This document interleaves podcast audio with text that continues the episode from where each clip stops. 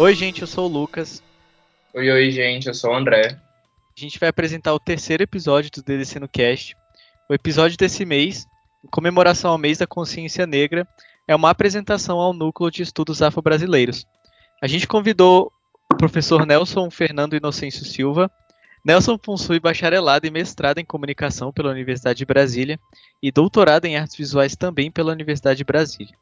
Atualmente, ele é professor adjunto no Departamento de Artes Visuais, no Instituto de Artes da UNB, e ele foi coordenador do Núcleo de Estudos Afro-Brasileiros, que pertence ao Centro de Estudos Avançados Multidisciplinares da UNB, de 2001 a 2014. Obrigado, Nelson, por nos receber. A gente fica muito honrado com isso. E eu queria pedir uma fala inicial sua para iniciarmos nossa entrevista.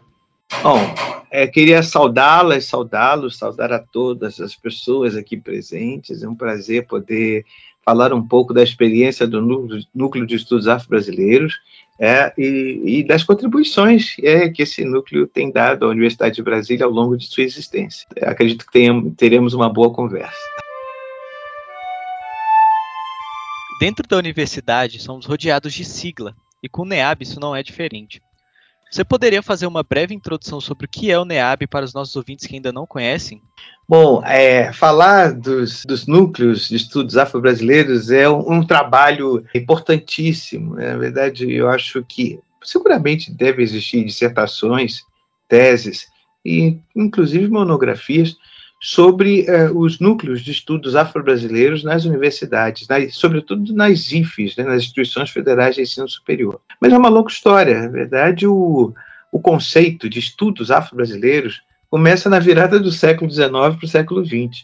E quem protagonizava, esse, é, é, quem estava à frente desses estudos, eram intelectuais é, é geralmente brancos que é, faziam, desenvolviam estudos afro-brasileiros, mas seguramente não tinham compreensão da questão racial. Né? Então, por exemplo, Nina Rodrigues, Raimundo Nina Rodrigues, que todo mundo já ouviu falar, médico e antropólogo, né? é, muito influenciado pelas, é, pelas teses racialistas do final do século XIX, foi um, um desses principais protagonistas né, nos textos, tem, é, obra, de, tem uma publicação de Nina Rodrigues de 1904, né, em que ele fala lá sobre os estudos afro-brasileiros, sobre a arte afro-brasileira. Né, mas durante muito, durante as, é, boa parte do século XX, houve uma hegemonia, quer dizer, quem, quem, quem é, dominava ou quem estava à frente desses estudos eram intelectuais brancos que também não tinham percepção da questão racial. Por razões óbvias, né? A gente, agora que a gente está conseguindo falar de uma academia que tenha, é, enfim, menos embranquecida, né? É hoje que a gente, que a gente começa a construir essa academia. Isso é muito recente. Mas é, é, o interesse, por exemplo, de intelectuais negros é, é, pela questão racial, pela questão negra, sempre foi é, algo que a gente é, é, sempre, sempre foi algo muito importante que deva ser considerado. Nós tivemos dois congressos afro-brasileiros, um foi coordenado por Gilberto Freire, autor de Casa Grande Senzala, que, como muitas pessoas argumentam, seria a obra que alimenta, é, digamos assim, o mito da democracia racial.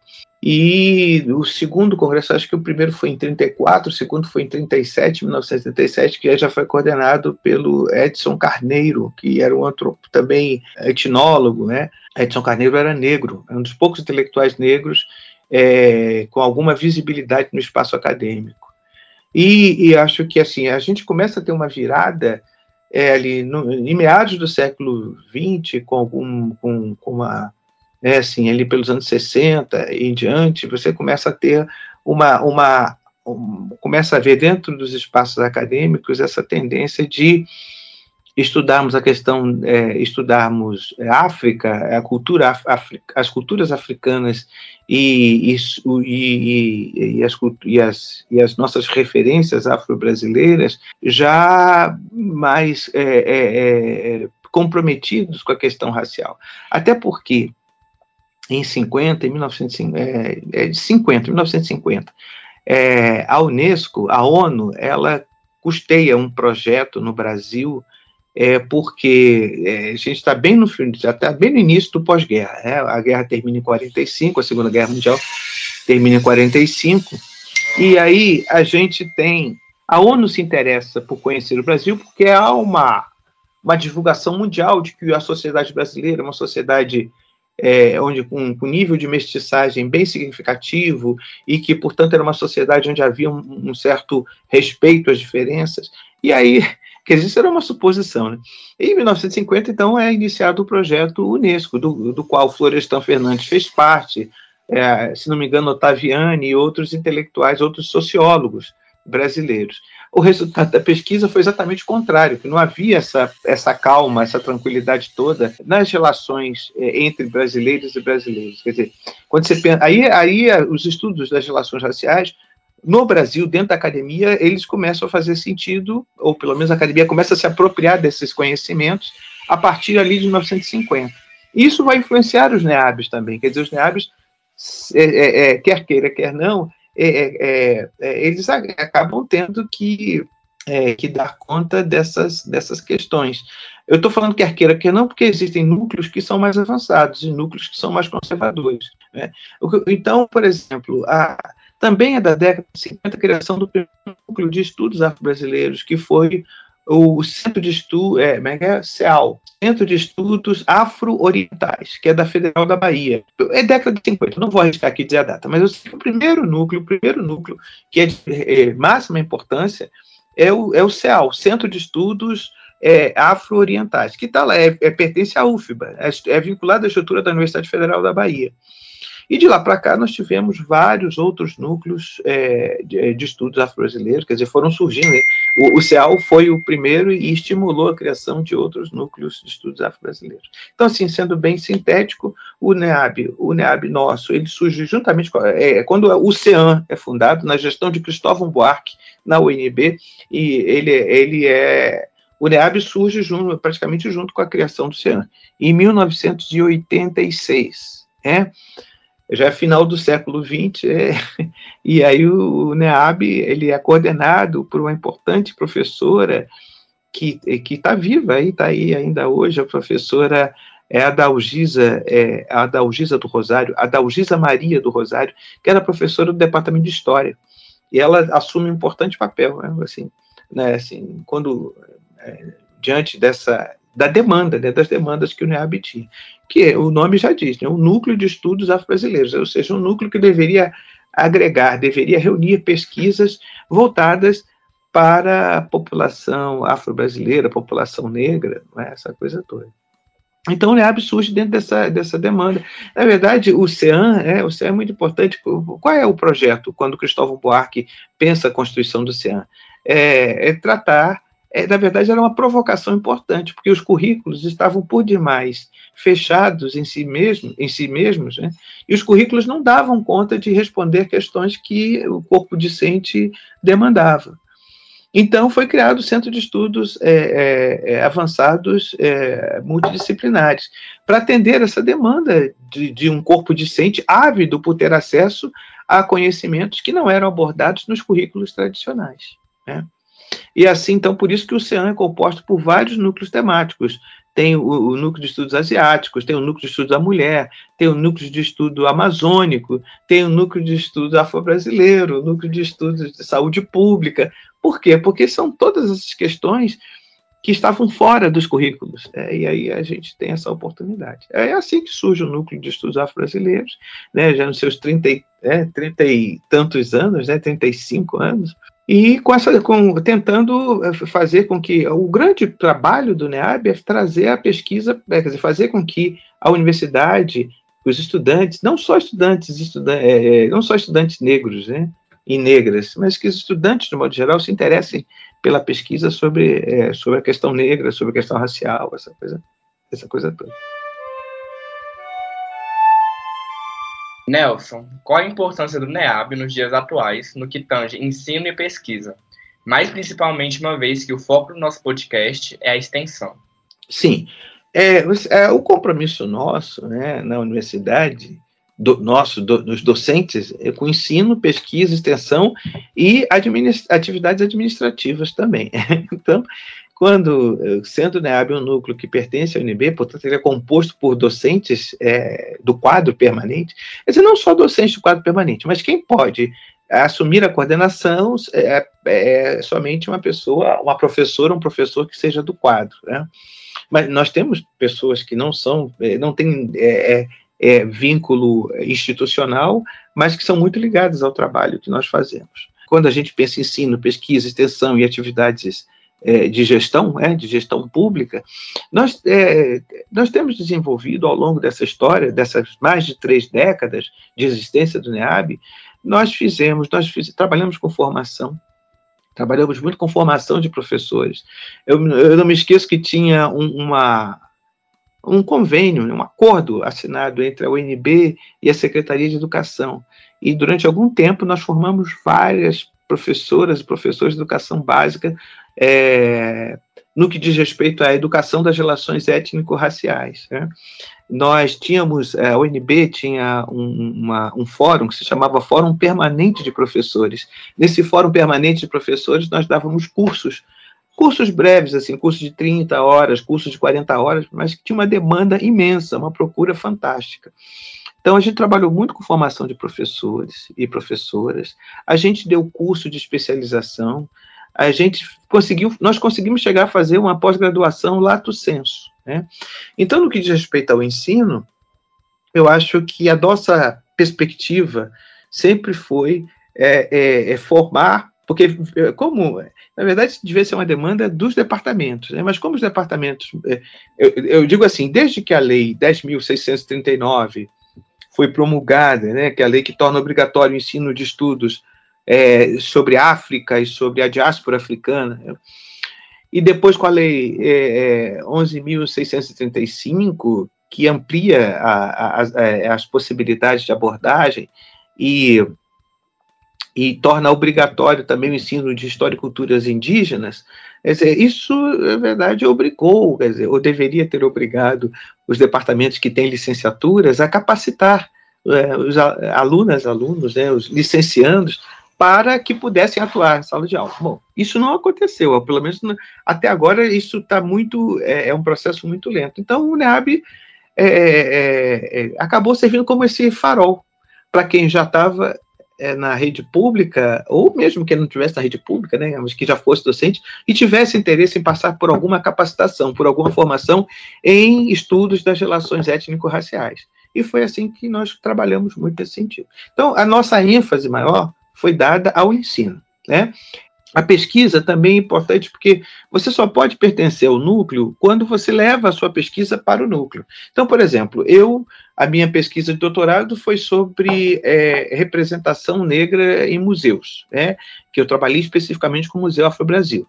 Então, é, é com essa pesquisa é, é, é, hoje, né, porque eu já fiz outras pesquisas, mas essa pesquisa que ainda tem desdobramentos é a minha referência e o que me, me credencia como membro do Núcleo de Estudos Afro-Brasileiros. Tem outros professores, por exemplo, o atual coordenador é um professor é, da Letras, que é um pesquisador, ele estuda muito François Fanon, que François Fanon para quem não sabe, foi importante é, é, liderança, foi um, um, um psiquiatra e um, e um, e um, ativista também. Né? O cara lutou, na, é, quer dizer, ele, ele, ele, ele, ele acompanha, na verdade, ele, ele faz um, todo um trabalho é, identificado é, com a luta de libertação da, da Argélia, é, a independência da Argélia.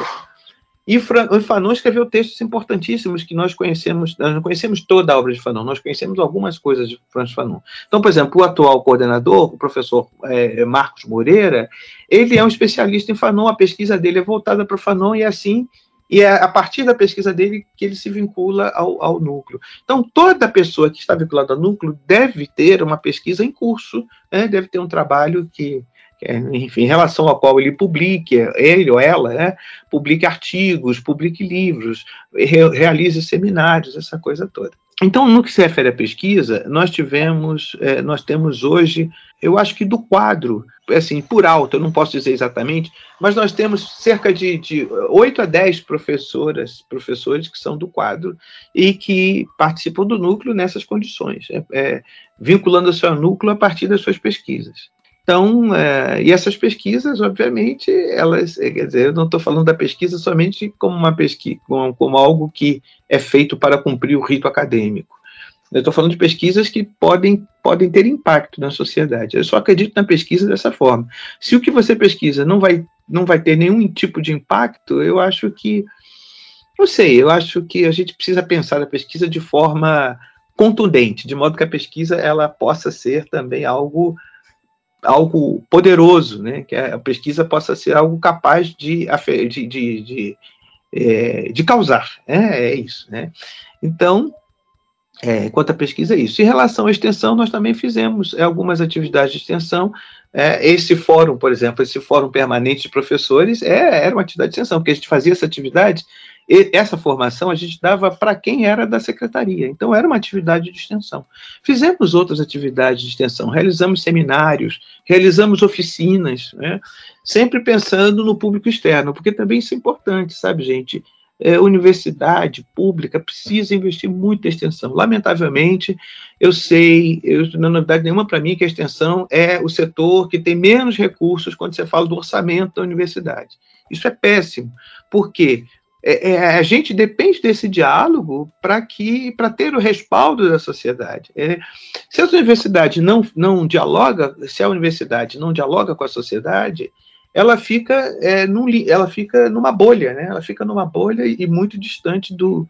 É, e muito a, a sociedade muitas vezes nem sabe o que, que acontece na universidade. Então, a extensão é para isso, isso, fundamentalmente, né? para que a universidade é, dialogue, para que ela interaja com a sociedade de um modo geral. Nós fizemos isso, fizemos isso e fazemos isso de alguma forma. Né? Percebem? A gente. É então, ensino é pesquisa, extensão, e nas atividades administrativas nós estamos também influenciando, nós estamos desenvolvendo atividade, é, nosso papel.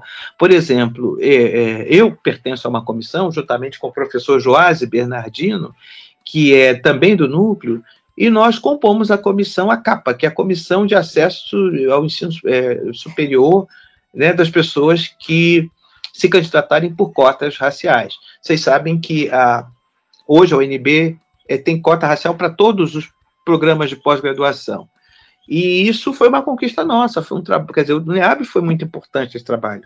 Os quadros do núcleo de estudos afro-brasileiros foram fundamentais e, e, nós estamos trabalhando lá dentro, nós estamos trabalhando nesse processo. Então, na e isso é uma atividade burocrática. A, a reitora Márcia Abraão, ela convidou o professor Joás para, para presidir esse processo, e ele, que é um companheiro nosso, é, e, e, então, no que, no que tange a questão administrativa, porque isso tem a ver com, com a administração, né?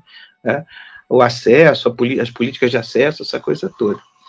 Em linhas gerais, eu sei que eu me alongo muito nas minhas respostas, mas é porque eu preciso explicar detalhadamente. Então, em linhas gerais, o, eu, eu, eu imagino ter falado de ensino, é, de pesquisa, de extensão e, e da gestão, gestão é, pública, é, o NEAB tem, na verdade, tem participação em, em todos esses é, aspectos, né, em todos esses aspectos da vida universitária. Né? A nossa última pergunta, então. A gente sabe que um dos principais objetivos do NEAB, além de promover ações de ensino, pesquisa e extensão, são os estudos e ações sobre cotas no ensino superior e as leis sobre a obrigatoriedade do estudo de história e cultura dos povos afro-brasileiros e indígenas, Visto isso, quais foram as principais conquistas do NEAB nos últimos anos? Olha, eu entendo que uma das conquistas, por exemplo, eu estava na coordenação, como foi dito aí, né, de 2001 a 2014.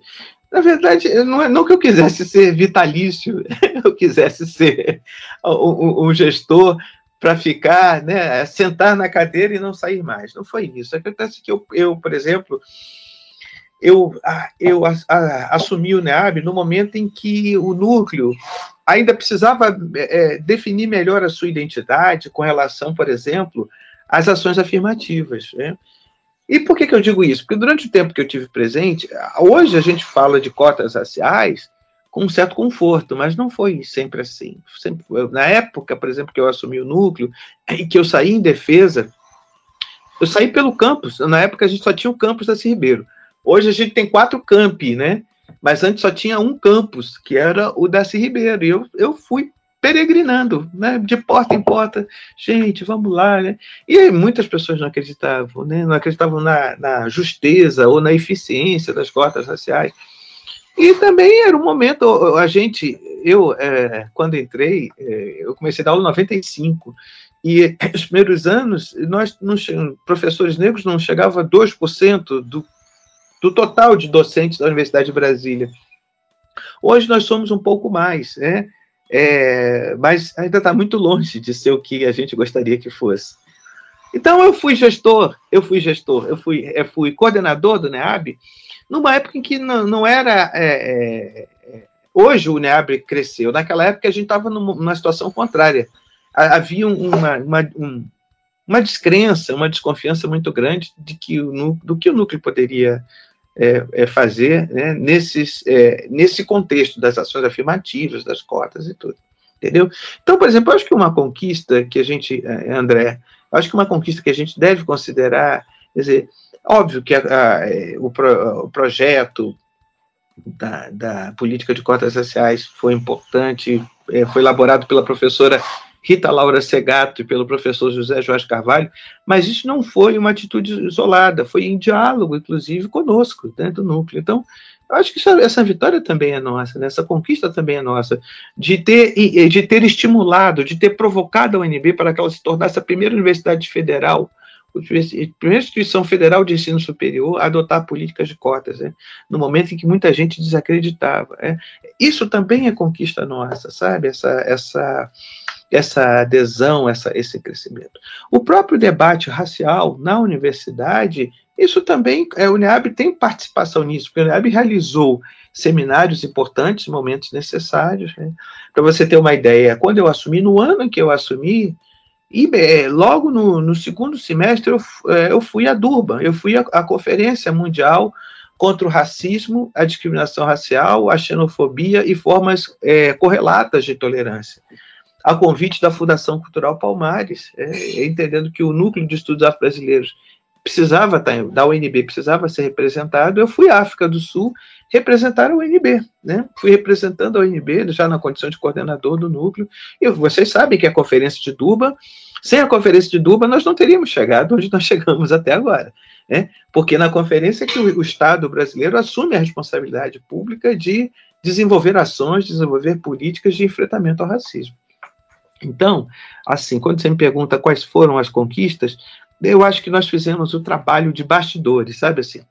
Muitas vezes é, as pessoas não conseguem enxergar o NEAB, mas nós que estamos e que participamos de, desses processos entendemos que, é, embora o NEAB não tivesse sempre em evidência, mas a, a contribuição do NEAB é, é, nos bastidores sempre foi muito significativo é, né, nesse, nesse aspecto. Eu digo nos bastidores, pelo menos em relação a, a, ao, ao, ao, projeto de que resultou nas cotas raciais. Agora, de um modo geral, eu, por exemplo, eu sempre fui eu sempre fui demandado, eu sempre fui solicitado como coordenador para participar de uma série de eventos aqui na UNB, em outras universidades. Eu viajei esse país, eu viajei, fui para várias outras universidades, falar da experiência da UNB, entendeu? E sempre como coordenador do Núcleo de Estudos Afro-Brasileiros. Então é preciso que se considere isso, entendeu? É preciso que se considere todas essas esses aspectos, né, todas essas coisas. Eu sempre fazia questão de, né, na mídia é, tem a, a Secom, ela tem aquele prêmio, né, de professor, de, é, que é funcionário da UNB, amigo da imprensa. Eu recebi várias vezes aquele troféu, porque todo ano, e, e lamentavelmente, né, eu nem falo disso com muito prazer, porque se eu estou indo muito para a mídia falar de questão racial, é sinal também de que há um recrudescimento do racismo. Então, isso não é bom, isso não é legal. Mas eu tive que ir, era demanda, né? eu tinha que me colocar, eu tinha que me apresentar. Né? Então, assim, a sua pergunta eu respondo dessa maneira. Nos bastidores, ou ou na, no primeiro, né, ou no palco, assim, no, na, no primeiro, né, em cena, o Neab foi protagonista, o Neab foi coadjuvante, mas sempre atuando, sempre atuando, né, preocupado com essas questões. É, muito obrigado pelas respostas, Nelson. A gente ficou extremamente honrado com isso. Foram respostas super completas. E agora deixar esse espaço para você fazer uma fala final, que você quiser falar. Olha, nós estamos. É, hoje termina o Congresso, o quinto Congresso é, de Pesquisadores Negros da região Centro-Oeste, que está sendo sediado pela UNB, e o NEAB é, é, é o responsável né, pela organização, juntamente com, o, com, com a UFMT, né, a UEMS, a UFG, nós estamos coordenando, né? É, é, é, o NEAB está à frente de tudo isso, juntamente com as outras universidades federais. O título da nossa, o, slogan do nosso congresso é Democracia sem a pauta antirracista e, e, e, e, anti, é, e antipatrimonialista é hipocrisia. Ora, o que, que a gente quer dizer com isso? A gente quer dizer que é, não adianta a gente falar de democracia se a gente não não entende que a questão racial precisa estar contemplada, precisa ser, estar na pauta, né? precisa estar na pauta do debate democrático. Quem está no campo democrático e não entende a questão racial é, está vivendo uma contradição.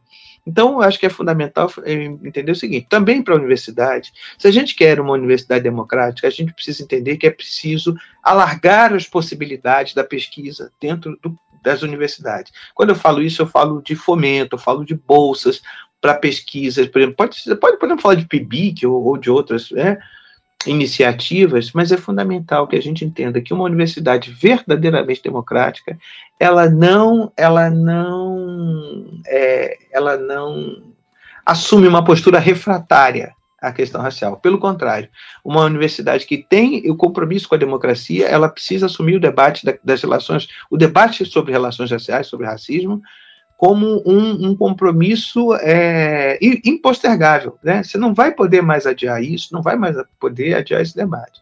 Entendeu? Então, ao invés de termos. Dizer, não adianta falar de democracia se a gente não fala de racismo. Né? Ou se a gente quiser falar de democracia sem, sem tratar do, do antirracismo, aí realmente vai ser uma coisa muito complicada. Então, o que eu deixo como último argumento, como última palavra, é isso: que a universidade entenda que essa é uma demanda emergencial é, e que já foi por demais é, é, é adiada. E assim a gente, né? Então, é, e quando eu estou falando disso, eu estou falando somente de pesquisadores, pesquisadores negros e negras. Estou falando de qualquer pessoa que se interessa por uma pesquisa e sabe da importância, da relevância, do significado de estudarmos a questão racial no Brasil.